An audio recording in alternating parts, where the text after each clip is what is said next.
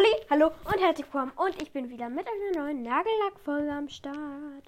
In dieser vorletzten Nagellackfolge ähm, mache ich auch ein neues Design und dafür braucht ihr drei besonders poppige Farben.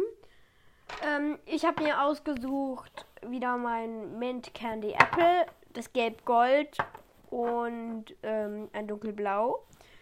Ihr könnt natürlich auch noch was Rotes nehmen oder Pink oder so, aber ich habe mich jetzt für die Farben entschieden. Mm, und natürlich wieder Top oder Base Coat. Oder die braucht ihr nicht unbedingt, aber ich mache das irgendwie gerne drunter, weil das dann schön glänzt. Genau, ihr fangt an mit der hellsten Farbe. In meinem Fall denke ich, nehme ich Gelb. Und mit dem Gelb macht ihr dann erstmal den ganzen Nagel oder mit der Farbe macht ihr dann erstmal den ganzen Nagel voll.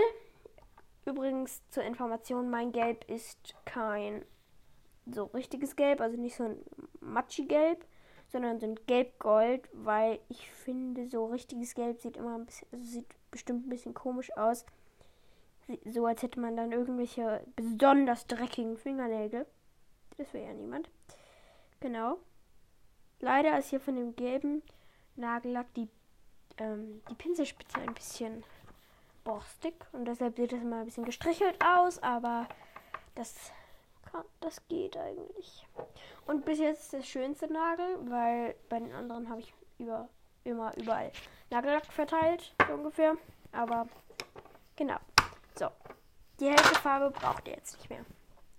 Jetzt nehmt ihr eine der anderen Farben.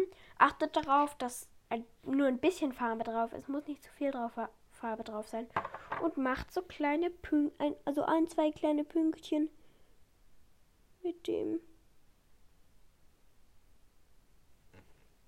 mit dem ähm, mit der Farbe. Ich mache es jetzt so oben kommt ein Mint Candy Apple Punkt hin und darunter ein dunkelblauer und das ist genau dasselbe mache ich dann mit der zweiten Farbe und das könnt ihr dann in verschiedenen Farbkombinationen auf jedem Finger machen. Genau.